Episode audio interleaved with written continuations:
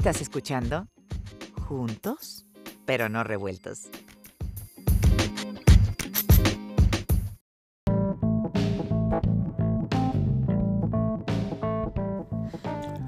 Hola, ¿qué tal? Esto es Juntos, pero no revueltos. Aquí hablamos de todos, con todos y para todos. Primero que nada, y antes de comenzar nuestro programa, quisiera invitarlos a que se suscriban a nuestro podcast. Es completamente gratuito y solamente hay que darle clic a el botoncito que dice subscribe o suscribir y estarás recibiendo un capítulo nuevo de Juntos pero no revueltos cada semana en tus dispositivos. Escuchar un podcast es muy sencillo y tiene grandes ventajas. Tú puedes poner pausa, regresar a un segmento, escucharlo nuevamente o simplemente ir a capítulos anteriores y volver a escucharlos cuando tú quieras. Si nos recomiendas, te lo vamos a agradecer y esperamos que nuestro trabajo te siga gustando. Gracias por estar aquí y continuamos con el programa.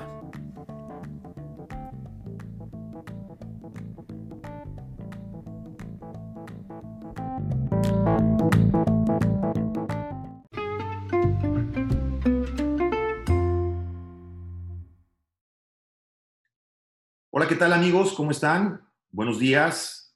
El ah, día de hoy tengo el gusto eh, de saludar desde la Ciudad de México a Jesús Cisneros. Jesús es el director de la empresa AirPop. Jesús, bienvenido, gracias por estar con nosotros. Gracias a ti, Juan, es un placer estar aquí con ustedes. Igualmente, Jesús. Oye, platícanos un poquito qué es AirPop, qué es lo que están haciendo ustedes. Están en sus oficinas principales están en la Ciudad de México, tengo entendido, pero tienes oficinas y representaciones en varios lugares, ¿no? Inclusive fuera de México, ¿correcto? Es correcto. Eh, somos una, empresa que es creada a raíz de eh, infraestructura que hemos desarrollado previamente. Somos una empresa que tiene 13 años en el mercado, en el ramo de las telecomunicaciones. Eh, vamos a decir que la primera década nosotros la utilizamos como una curva de aprendizaje para saber qué podíamos lograr en relación a soluciones que fueran consumer friendly, consumer attractive y sobre todo que pudieran darle un consumer engagement de, con una validez tanto comercial como de sustancia a todo el público. Eh, ¿de, dónde, ¿De dónde emerge AirPop? O eh, ¿Qué es lo que nos trae aquí el día de hoy? Nosotros somos una entidad que nos dedicamos, como me comentaba anteriormente, a la parte de la infraestructura móvil. En el momento en el que tú olvidas tu contraseña, requieres un one-time password, eh, recibes una confirmación de alguna compra y todo sucede a través de un mensaje de texto, corre a través de nuestras venas. Alrededor de 8.5 de cada 10 mensajes en Latinoamérica pasan a través de nosotros. Dentro de, la labor que están haciendo ustedes, para que el público más o menos entienda, ¿cuáles son los tipos de regulaciones o las regulaciones a las que una compañía como AirPop, por ejemplo, se tiene que someter? Porque evidentemente manejas muchísima data y mucha de esa data obviamente es confidencial. Entonces, ¿cómo, ¿qué tipo de regulaciones son a las que ustedes se tienen que someter y cómo se le puede dar la tranquilidad a un cliente de que el manejo de su información está seguro. Claro, creo que aquí es importante mencionar que el ecosistema digital o el ecosistema móvil, sea que lo utilices para convertir un ticket en digital, o sea que lo utilices para una cuestión de eh, proceso de seguridad, como puede ser un one-time password, que es básicamente nuestro producto más popular, necesitas tomar en cuenta que son tres eslabones principales los que participan dentro de esta ecuación, ¿sale? La primera es el OTT o lo que tú conoces como la empresa prestadora del servicio. Vamos a llamarle un Amazon, vamos a llamarle un Facebook, vamos a llamarle un WhatsApp, cualquiera de las operadoras o de los eh, proveedores de servicio con los que tú interactúas, ¿sale? Esos son los que tienen cara al cliente. El segundo eslabón somos nosotros. Nosotros somos algo que se conoce como un silent partner o un backend partner. ¿Por qué? Porque nuestros servicios no son ofrecidos de manera directa a la población o al consumidor, sino que nosotros funcionamos como un conector en el fondo. Y después el tercer factor que es el operador de servicios móvil del usuario, que es básicamente tu proveedor de servicios. Llámale un ATT, llámale un eh, Virgin Mobile, un Telcel, un Movistar, cualquiera de esos operadores. Entonces, estos tres eh, eslabones tienen que trabajar en conjunto para poder asegurar que la información entre el 1, el 2 y el 3 funcione de manera segura. Evidentemente estamos regulados ante los organismos eh, gubernamentales, estamos regulados por GSMA, estamos regulados por eh, MEF, que es Messaging for Enterprise Futures, que es una entidad ONG dedicada a supervisar que exista una práctica ética y no invasiva en comunicaciones al usuario, porque si bien nosotros lo que hacemos es dar infraestructura a todas estas empresas, es evidente que la parte de, eh, vamos a decir, la conectividad tiene que venir protegida para que la data, como comentabas ahorita, o información personal no salga de ese ecosistema. Eh, Jesús, ¿como qué empresas, por mencionar obviamente algunas, dos o tres, son clientes de ustedes? ¿Se pueden mencionar? Sí, desde luego. Mira, tenemos eh, empresas en diferentes rubros. Tenemos empresas en el rubro financiero, bancario, health services, tenemos gobiernos, tenemos eh, OTTs, como comentábamos ahorita. Eh, entonces, parte del tráfico que puede circular a través de nuestras venas puede incluir DHL, Uber, Facebook, WhatsApp, Aeroméxico, mm, Whole Foods, eh, Subway, McDonald's, muchas de estas empresas, independientemente de su ramo, evidentemente tienen esa conectividad con el usuario a través de diferentes prácticas. Entonces, cualquiera de ellas que necesite enlazarse a través de mensajería con el usuario es el candidato perfecto para nosotros darle esa conectividad.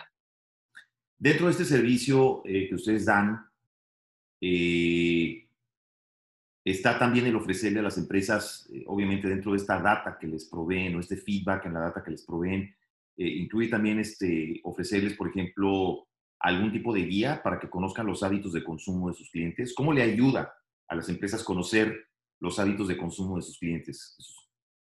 Claro, te, platico aquí, Juan, cuál es la, la dinámica. Nosotros vamos a decir que nuestra, nuestra holding company, que es Cubas Mobile, básicamente lo que tiene es la infraestructura para poder proveer esa conectividad. A partir de Cubas Mobile, que es la, el holding, se, se genera una, una, subsidiaria o una entidad completamente independiente, pero que está vinculada por la cuestión de la conectividad con, con, Cubas Mobile, que es AirPop. AirPop eh, significa Air Proof of Purchase, ¿sí? A partir de que... Y que en español... Genera, Prueba de compra. Eh, exactamente, prueba de compra, ¿no? Digo, tenemos aquí una cuestión de, entendimiento de tropicalización del término, que es básicamente en Latinoamérica le llamamos tickets, en Estados Unidos le llamamos receipts, en Asia se les conoce como el papel o el slip. Entonces, dependiendo del acrónimo, evidentemente lo que hicimos fue concentrar ese concepto para poder determinarlo como un proof of purchase completamente intangible. Eh, ¿De qué se deriva esto? Y eh, la razón por la que me tengo que ir al inicio es porque evidentemente tenemos que entender cuál es el trasfondo de la solución. El trasfondo proviene desde la perspectiva, uno, ecológica, dos, que sea algo de información sustentable y que realmente genere un valor tanto para el consumidor como para el retail o la empresa que provee este servicio. Eh, la idea se genera desde el aprovechamiento de la información, como bien preguntabas.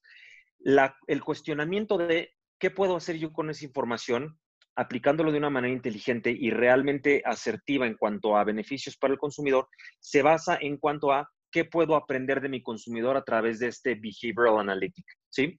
Eh, consumer analytics es un término que viene ya eh, presente desde el momento en el que se empezó a gestar toda esta data eh, de manera masiva, todo este big data a partir de la era del, del smartphone. Entonces, nosotros al haber sido testigo de esa parte, evidentemente estábamos en busca de poder crear una solución que tuviera realmente un impacto social. Esta solución nosotros la presentamos eh, a un panel de cinco empresas eh, globales, las cuales evidentemente tenían un poder de opinión sobre qué es lo que se hace con la información hoy en día. Entonces, uno de ellos, que es un grupo farmacéutico bastante grande en Estados Unidos, nos comentaba, yo toda esa información la puedo colocar o la puedo analizar de manera estadística, lo que significa que en el momento en el que Juan va y atiende el counter de esta, de esta farmacia, pues en ese momento se empieza a generar un, un, historial de hábito de compra. Sin embargo, es anónimo porque no tienen manera ellos de asociar esa compra con la identidad de Juan. En el momento en el que yo te ofrezco, Juan, ¿te parece si en lugar de mandarte este ticket de alrededor de un metro y medio de largo, que son algunos de los récords que hemos visto por ahí, eh, te lo hago llegar en digital? Uno, tienes tú la percepción de que es una práctica mucho más ecológica y que no tiene realmente una, eh, un consumo de papel, más el hecho de que eh, puedes mm, disponer de esa información de una manera muchísimo más inmediata al, quedarse almacenada en tu dispositivo móvil, existe un proceso de fondo. En el momento en el que ellos te mandan ese ticket a tu teléfono móvil, este teléfono móvil se convierte en automático en el enlace precisamente de esa información que se empieza a generar. Entonces, eh, cuando expusimos todo este proyecto, toda la, exposición de motivos ante el Foro Económico Mundial en Suiza, eh, fue precisamente ello lo que nos llevó a obtener un reconocimiento en cuanto a Game Changer, de acuerdo al Tech for Good, que es una de las categorizaciones que ellos evalúan. Esta, esta idea se basa en que en el momento en el que tú empiezas a generar todo este behavioral analytic que sucede de fondo, empezamos a poder mapearte, colocarte de acuerdo a los diferentes productos que tú consumes. Uno de los em, uno de los principales ejemplos que se siguió fue la toma de una decisión en base a la compra de una manzana. Y es un ejemplo bastante superficial, pero que nos da un poco de, luz sobre el valor de la información. En el momento en el que Juan entra a un super, a un convenience store y tiene dos manzanas para elegir, una manzana orgánica y una manzana estándar. En el momento en el que Juan decide irse por la manzana orgánica, podemos empezar a generar una cantidad bastante significativa de información semántica. Esta información semántica nos puede arrojar valores como el hecho de que tú compres una manzana orgánica significa que eres una persona probablemente eh, con un nivel de estudio superior, con un nivel de ingresos de, de, la parte superior de la pirámide, tienes un poder adquisitivo distinto, te preocupa la cuestión de la salud, te preocupa la cuestión del de, eh, el bienestar al corto, mediano y largo plazo son alrededor de 55 mil parámetros que se pueden generar a partir de la toma de una sola decisión. Entonces, en el momento en el que el universo de todo este conocimiento empieza a mapearte a ti como consumidor, es evidente que yo, como tienda, como retail, como proveedor de servicios, puedo empezar a gestionar diferentes medios de comunicación para Juan, de tal manera que él pueda recibir muchísimo mayor eh, engagement valioso más allá de una información completamente superficial. Eh, uno de los ejemplos que nos ponía uno de los retailers aquí en México es, nosotros tenemos un presupuesto en el que gastamos N cantidad de recursos para información aleatoria. Información aleatoria nosotros le llamamos a publicidad en medios como televisión, eh, medios impresos, internet, cosas de ese tipo, en las que evidentemente el usuario llega a ella de acuerdo a diferentes patrones de comportamiento de búsqueda. Vamos a llamarle una plataforma de clickbaits o diferentes ads que se ponen en diferentes sitios, ¿no? Esa información se conoce como no dirigida, al menos no en el nivel personal porque la única manera en la que tú puedes llegar es a través de cookies y a través de identificación de patrones de búsqueda. Sin embargo, el hecho de que tú puedas ver ahí algún producto que en algún momento fue de tu interés no tiene el suficiente poder para identificar cuando Juan ya compró o ya no tiene el interés latente en ese producto en específico. Sin embargo, tú sigues viendo, interactuando con esta publicidad, a pesar de que tú ya no seas un candidato real para poder consumirlo.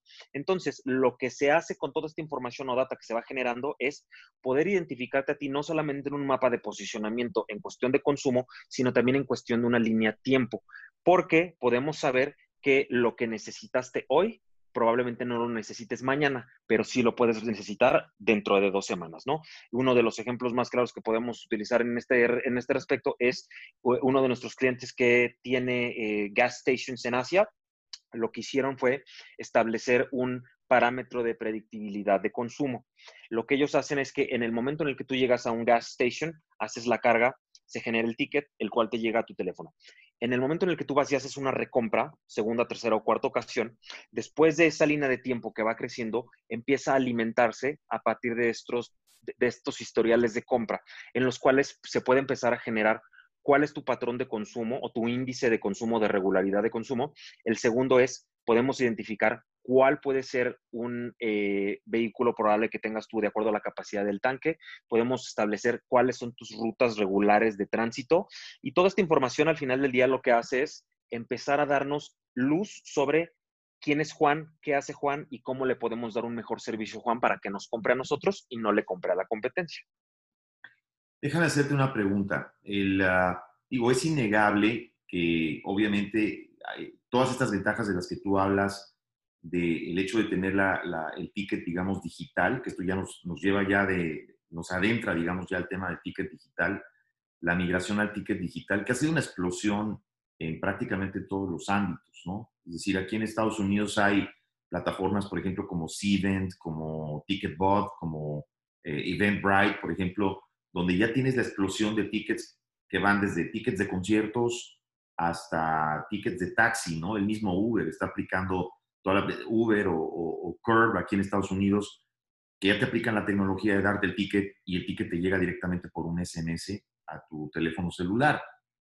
Eh, ¿Qué tan difícil ha sido la migración de tickets para ustedes? Es decir, ¿hay todavía gente que, digamos, no se ajusta o no se resiste al cambio? A mí particularmente me ha tocado ver lugares aquí en Estados Unidos donde de pronto hay taxis que ya te cobran con alguna aplicación y te envían el ticket a tu teléfono y hay taxis que todavía siguen teniendo ahí el printer instalado y que te, y que te dan tu ticket todavía en papelito pareciera que todavía hay un segmento de gente que no se resiste a tener el ticket en el teléfono y necesita ese sentido de pertenencia de tener el papel en la mano. ¿Qué tan difícil ha sido para ustedes esa migración de lo físico a lo digital? Claro. Eh, partamos de la idea de la tecnología, evidentemente tiene que tener un, un cimiento creado a partir de la, idea de escalabilidad, lo que significa que en el momento en el que yo creo algo, una solución, necesita tener desde su ADN de creación la visión para poder ser escalable. Nosotros creo que aquí fuimos eh, partícipes o testigos de cuáles son las dificultades, no tanto del lado del consumidor, sino del lado de las tiendas o de los retails, que son quienes, eh, a quienes apuntamos principalmente con el tema de los tickets digitales, porque en el momento en el que nosotros creamos la primera versión de la solución, empezamos a tocar diferentes puertas. Entonces, muchas de estas puertas que tocamos, nos dimos cuenta que eh, estaban invadidas por los sistemas punto de venta que crearon desde su inicio o que tienen en su última versión fueron creados estadísticamente antes del 2008 en su gran mayoría, o ese es el promedio de creación de estos sistemas de punto de venta. Evidentemente, nuestra tecnología es algo que tiene que ser incluido o integrado dentro de todos estos sistemas de punto de venta.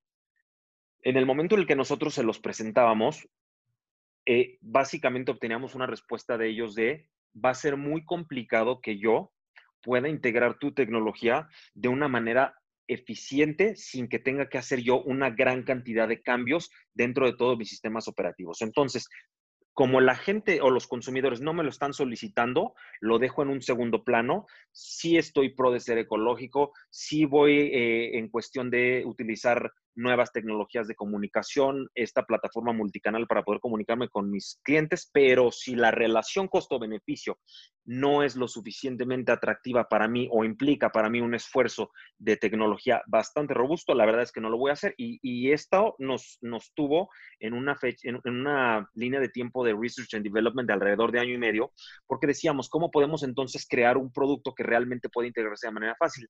Entonces, después de todo este desarrollo... Jesús, una pregunta que te Adelante, adelante. Aprovechando que tocas ese tema, ¿no será que de pronto ahorita esta situación, que lo que estamos viviendo ahora con lo del COVID-19, que además ha, hecho, ha habido una explosión obviamente en las ventas en e-commerce, más de 500% en las ventas de e-commerce, ¿no será que quizás eso también ayude a empujar un poco el tema desde el punto de vista de salud y de pronto estos empresarios decidan acelerar ese proceso?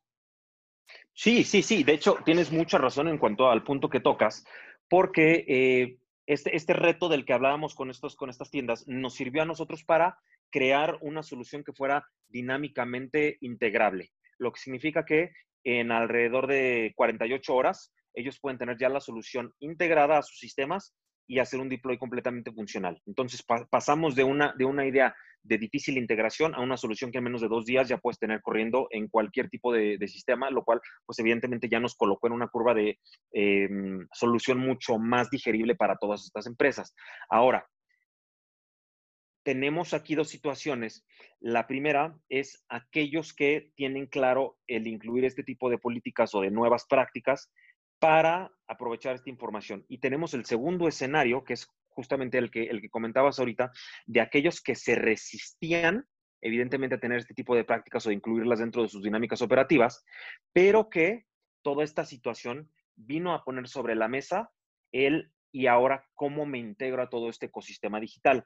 Si bien tenemos clientes que nos dicen, yo no es que quiera dejar de ser una tienda presencial, yo no quiero dejar de abastecer a mis clientes en mis tiendas físicas, sí necesito comenzar a expandir toda esta gama de opciones para que las personas que regularmente me visitan empiecen a saber que pueden tener esta solución digital disponible. Entonces, eh, uno de nuestros primeros clientes fue una empresa de autoservicio en China. Entonces, ellos empezaron a utilizar nuestra tecnología en mayo o junio del año pasado algo que nos, que nos vino a traer eh, información de mucho valor fue las prácticas o el trampolín a través del cual saltaron a los consumos dentro de personas o de usuarios que normalmente no convivían con esta gama. Lo que acabas de comentar ahorita es muy cierto, en el que todo lo que es e-commerce, servicios virtuales, eh, servicios de pedidos a domicilio, etcétera, tuvo un crecimiento de 380 600% en esta, en esta temporada de COVID eh, evidentemente quienes tomaron ventaja de todo esto pues fueron quienes dieron ese paso anteriormente. Este caso que te estoy comentando de la tienda de servicio en China, lo que sucedió fue, en el momento en el que ellos se integraron, pues empezaron a crear una base de datos y empezaron a crear realmente información que iba relacionada con los consumidores. Entonces, en el momento en el que el gobierno chino decreta que eh, la cuarentena es obligatoria, evidentemente ellos son proveedores de canasta básica. Sin embargo, consumidores de 42 años en adelante no estaban acostumbrados a consumir de este, este servicio en específico eh, medios a través de vía virtual, ni por app, ni por servicios web, ni por medios telefónicos inclusive. Entonces, en el momento en el que desde mayo hasta enero del presente año ellos ya habían recibido algún ticket digital, evidentemente le dio la información o los parámetros suficientes a la tienda para que en el momento en el que se, determinó que esta cuarentena era obligatoria, se les mandaba un mensaje de sugerencia diciéndole, Juan, sé que tú haces la compra semanal de esto y este y este producto, como sé que en estos momentos no puedes asistir a nuestra tienda, ¿te gustaría que nosotros te lo mandáramos con un pago en puerta? Entonces las personas simplemente estaban a un sí o un no de poder recibir o poder empezar a migrarse a este ecosistema digital. Entonces, eso para una persona de 60, 70 años que no estaba acostumbrada a tener esta tecnocratización en las prácticas diarias, pues evidentemente se vio forzada de una manera muy amigable o con nosotros, nosotros lo, lo consideramos zero effort o seamless para poder empezar a ser usuario de estos servicios digitales. Me llama mucho la atención ahorita que estábamos tocando este tema, Jesús, eh, del punto, desde el punto de vista de la salud, ¿no? Eh, en el caso de un aeropuerto, yo aquí cada vez veo más gente que utiliza las, los tickets virtuales para llegar a los aeropuertos y, y pasar los checkpoints, por ejemplo. Eh, pero todavía hay muchísima gente que sigue usando el ticket de papel. Pero también el problema viene desde el punto de vista, por ejemplo, el caso de la gente que trabaja o que hace viajes de negocios, la misma empresa le pide que le entregue el boleto físico. O sea, la, la, la empresa como comprobante te pide que todavía le entregues el boleto físico, eh, porque no quieren implementar algo desde adentro de la empresa para que ya no se tenga que tocar con las manos. Un ticket se tiene que tocar o pasa por lo menos antes de pasar por tus manos, o aparte de pasar por tus manos en un aeropuerto, pasa por las manos de el, de que te lo, que te lo imprime, el que te lo checa antes del checkpoint, el que te lo sella y luego el que te lo recibe a la entrada del avión en, la sala de abordar. O sea, estás, estás hablando de que pasa por tres o cuatro manos aparte de las de las nuestras. Entonces, a veces a lo mejor no le damos importancia a ese tipo de temas, pero tiene mucho que ver, sobre todo ahora es más preponderante por la situación por la que estamos pasando. Entonces, de ahí tal vez que las líneas aéreas empiecen entre las medidas que están implementando de control, de marcarte la distancia en el piso y todo, ¿no será importante que de pronto empiecen a empujar más la, implementación de este tipo de sistemas? Por supuesto, y de hecho no solamente aplica para las cuestiones de aerolíneas, sino aplica para absolutamente todo el universo de cuestiones que tengan que ver con eh, tecnología interactiva.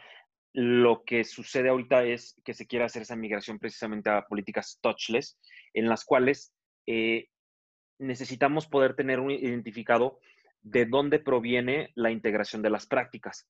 Sabemos que las empresas, vamos a llamarle una aerolínea, vamos a llamarle un súper, vamos a llamarle un museo, quien sea que utilice eh, comprobantes de papel y que la práctica está increíblemente arraigada a sus procesos, eh, tienen la lamentable eh, creencia de si implemento tecnología digital voy a afectar la percepción que tiene mi usuario, mi consumidor, mi visitante en cuanto a lo que yo hago.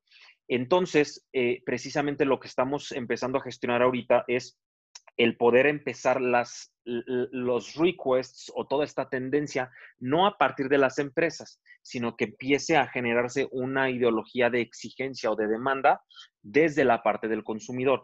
Creo que en esta situación de la crisis sanitaria, eh, precisamente el, poder de la gente empieza a tener una, una simbología, un significado muchísimo mayor que la postura que tienen las empresas, porque digo, no es, no es un secreto que normalmente las empresas en las políticas que utilizan es, soy tan poderoso que te vendo a la, y, tú te tienes que ajustar a mis políticas de venta. Creo que en este caso todo se invirtió, dio un giro en 180 grados, porque es ahora las personas quienes establecen cuáles son estos parámetros y eh, pues de manera coloquial podemos decir o te ajustas tú como empresa a estas políticas para que las personas consideren que realmente eres una empresa que cuida del bienestar y de las políticas sanitarias o definitivamente se van a ir con la opción que sí las implemente, ¿no? Correcto. Bueno, eh, Jesús, pues primero que nada, agradecer tu tiempo por haber estado acá con nosotros. Creo que es una conversación súper interesante porque podríamos hablar de miles de cosas. Eh, algo que te gustaría agregar, por favor, antes de, que nos despidamos, que nos expliques también un poquito de AirPop, cuáles son los planes actuales de AirPop, qué es lo que están haciendo, y si nos haces favor de darnos tus redes, dónde pueden seguir, dónde puede la gente saber y conocer más de AirPop, por favor. Claro, por supuesto. Eh, mira, creo que aquí la, parte importante es que estamos justamente eh, atravesando una, una, crisis que nos va a dejar mucho feedback en cuanto a las adecuaciones que muchas empresas tienen que tener para toda esta cuestión migratoria de eh, empezar a integrarse a políticas de e-commerce, de ecosistemas digitales, toda esta cuestión que al final del día es una práctica forzada como toda transformación regularmente no es por, no sucede de manera orgánica a manera de iniciativa de la población, sino que sucede a través de un parteaguas que nos obliga a movernos hacia otro lado. Entonces, eh, dejando a un lado toda la parte de, la, cuestión sanitaria, de los problemas de salud que esto ha regado, en cuestión comercial, los números han estado creciendo, pero es una oportunidad para que en Latinoamérica, que es la nueva región en la cual estamos empezando a incursionar, puedan ser capaces de migrar y de empezar a utilizar o integrar a sus prácticas diarias toda esta tecnología.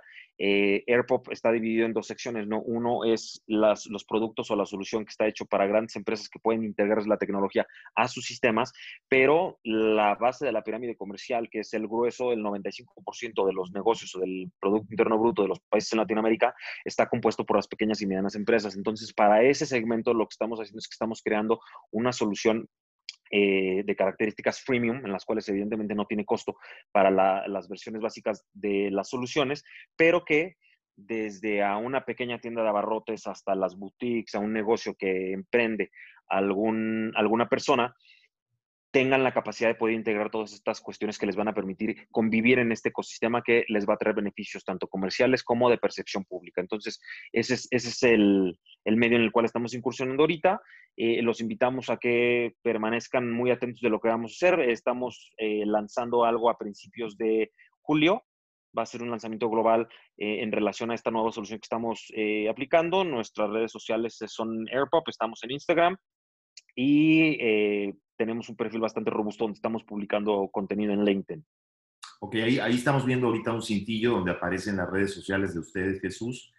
Eh, estabas tocando un tema importantísimo antes de que nos despidamos, que, quería yo hacer un poquito de hincapié, porque también no hablamos de la, de, la, de la cuestión ecológica, que me llama mucho la atención, por ejemplo, este dato que tienen ustedes que manejan, por ejemplo, que una sola franquicia de, de farmacias en el mundo genera 2.51 millones de kilómetros de papel, o sea, que se desperdicia en tickets. Y, aparte la industria de papel térmico, esta que se usa en, eh, digamos, en eh, Ticketmaster o eh, tickets de eventos y miles de otras cosas, es una industria que gasta 9 mil millones de galones de agua solamente en los Estados Unidos. Es decir, consume alrededor de 3 mil millones de árboles. Entonces, razón de más para pensar que todavía es más importante, no solo como un tema de salud, sino como un tema ecológico también, importantísimo empujar esta iniciativa, ¿no crees? Es correcto. De hecho, eh, hemos estado trabajando muy de la mano con eh, Green America, que es básicamente quien lidera toda la iniciativa Skip the Sleep para poder llevar, llevarlo a el Congreso de California y que pueda ser implementado como una ley de proceso para todas estas empresas. Eh, la fase inicial comprende no el hacer la transformación absoluta, pero sí que sea obligatorio o mandatorio el que todas las personas tengan la capacidad de decidir, quiero un sleep o no lo quiero, mándame en digital o no lo mando. Evidentemente es un esfuerzo que implica el tener una conversación que sea lógica, congruente y que pueda darnos eh, luz en cuanto a cómo pueden llegar a implementarse todas estas eh, nuevas soluciones, ¿no? Aquí la situación que tenía Green America era eh, el exponer el problema tanto a nivel ecológico como a nivel salud, porque el contenido del papel térmico, que es el que se utiliza para la impresión de la mayoría de estos receipts o de estos tickets, está verificado a través de las pruebas de laboratorio que, que contiene BPA y BPS, que son básicamente, de acuerdo a, los, a, la legislación de California, son agentes que son conocidos por ser cancerígenos. Entonces, eh, después de exponer todos estos motivos, obtuvimos una respuesta muy válida de parte de todos los retailers que es, ok, me estás platicando mi mal y cuáles son mis carencias o mis deficiencias en cuanto a mis prácticas, pero necesito que me propongas algo. ¿Cómo lo remedio? Entonces, ahí es donde hicimos una muy buena mancuerna con Green America, porque básicamente es, ok, te digo cuál es tu problemática y también traigo debajo del brazo cuál es la solución que puedes implementar para que empiece a generarse. Ahora va a pasar por el Congreso de California, pero ¿qué tan lejos estamos de que llegue a la Cámara Alta? a Washington. ¿Qué Evidente, sí, creo que aquí ya es un tema más político que eh, sustancial en cuanto al tema de las prácticas. Sin embargo, eh, es importante hacer saber que la presión que se puede llegar a ejercer de parte de una iniciativa de esta naturaleza no proviene de la esencia de la misma ley o de la iniciativa, sino proviene de la concientización de los consumidores para ejercer su derecho a necesito tener una alternativa y esto lo empiezo a generar a partir de las decisiones o de las expresiones que eh, puedo yo eh, demostrar en cuanto a apoyo a esta, esta iniciativa, ¿no? Y por eso es que Green America es quien está liderando este movimiento de Skip the Sleep, en el cual lo que se está haciendo ahorita es recabar opiniones de expertos, pruebas de laboratorio, firma de documentos y pues evidentemente algo que nos dé el Vox Populi sobre el apoyo a esta iniciativa. Entonces, si bien es difícil que pueda llegar a concretarse esta iniciativa, como decías tú, en la Cámara Alta. Eh, todo esto va a tener un valor mucho más congruente y fuerte a partir de la opinión pública, que es algo con lo que hemos estado trabajando mucho y que hemos tenido un gran avance, porque no sé si estás familiarizado con la práctica de las bolsas de plástico en México, que eh, el, el, año pasado por fin se logró el poder establecer el parámetro de la bolsa ya no es obligatoria y sin que llegue a ser una ley, sí se puede hacer como una eh, praxis común, el ya como establecimiento traigo la charola de decir, ya no utilizamos bolsa en este establecimiento. Si me la pides, te la doy, pero nuestra práctica es, ya no te doy bolsa. Entonces, no llegó a ejecutarse como ley, sin embargo, tiene un peso bastante fuerte en cuanto al tema democrático. Que eso me parece admirable, por ejemplo, lo que está pasando en México, que ya no hay ni bolsas de plástico, ni popotes o straws, por ejemplo, o pajillas, dependiendo el público que nos esté escuchando. Eh, en México ya se hizo el ban prácticamente completo. Es decir, ya no hay establecimientos que te bolsas de plástico, casi no hay. Y los que te la dan creo que eh, tienen una multa. Pero lamentablemente eso no ha sucedido aquí todavía en Estados Unidos. Por eso preguntaba, ¿qué tan lejos podemos estar aquí en Estados Unidos. Sería interesante que después pudiéramos tener como invitado, tal vez junto contigo, alguien de Green America que nos explique esta iniciativa y que o posiblemente podamos tocar este tema para ver realmente qué tan lejos estamos y qué cabildeo se tiene que hacer para que esa iniciativa salga, como dices tú, desde la iniciativa del consumidor. Eh, eh, ¿Nos repites de nuevo, por favor, Jesús, eh, las redes de AirPop para el público? Claro, estamos como AirPop en Instagram, AirPop AI, y estamos en LinkedIn también como AirPop AI, que evidentemente se basa en el término de inteligencia artificial o artificial intelligence. Perfecto. Pues muchas felicidades, gracias, felicitaciones por la labor que están haciendo ustedes. me parece súper, súper interesante que estén en, la industria y me parece muy, muy interesante que haya un esfuerzo de conjunto, digamos, de, empresarios. Aparte de ti, ¿quién más está en AirPop? Tú eres el director general, eres la cabeza, pero ¿cuánta gente compone AirPop? ¿Cuánta gente tienes en tu equipo actualmente? Somos 28 personas ubicadas en diferentes países del mundo. Eh, India, estamos en Holanda, estamos en España, tenemos un gran centro de desarrollo en Serbia, eh, parte de nuestros asesores están en eh, Colombia y tenemos un delegado en Argentina. Entonces, algo que nos ha servido mucho para mm, el poder establecer los parámetros internacionales de consumo y no solamente enfocarnos en cuáles son las soluciones que funcionan en Asia, en España, en Holanda, que acaba de resaltar que España fue el primer mercado en el cual nos abrimos paso, es importante que conozcamos que cada región tiene una necesidad distinta y lo que nosotros hacemos es llevar a, cabo la documentación de un esfuerzo conjunto para que realmente sea tecnología que, como comentábamos anteriormente, debe ser escalable y aplicable para todo el mundo con beneficio para todos los consumidores. Perfecto. Pues Jesús, Jesús Cisneros, director de AirPop, te agradecemos muchísimo que hayas estado con nosotros. Eh, mucha suerte y un fuerte abrazo hasta México. Gracias, igualmente Juan, hasta Miami. Gracias a todo tu auditorio. Gracias, muchas gracias amigos, ya lo escucharon de viva voz. Estuvo con nosotros Jesús Cisneros, director de la empresa AirPop. Esperamos tenerlo pronto nuevamente con nosotros porque seguramente habrá muchos más temas que podamos platicar con él y que nos pueda aclarar. Eh, esto fue todo por el día de hoy. Eh, gracias por haber estado con nosotros y hasta la próxima.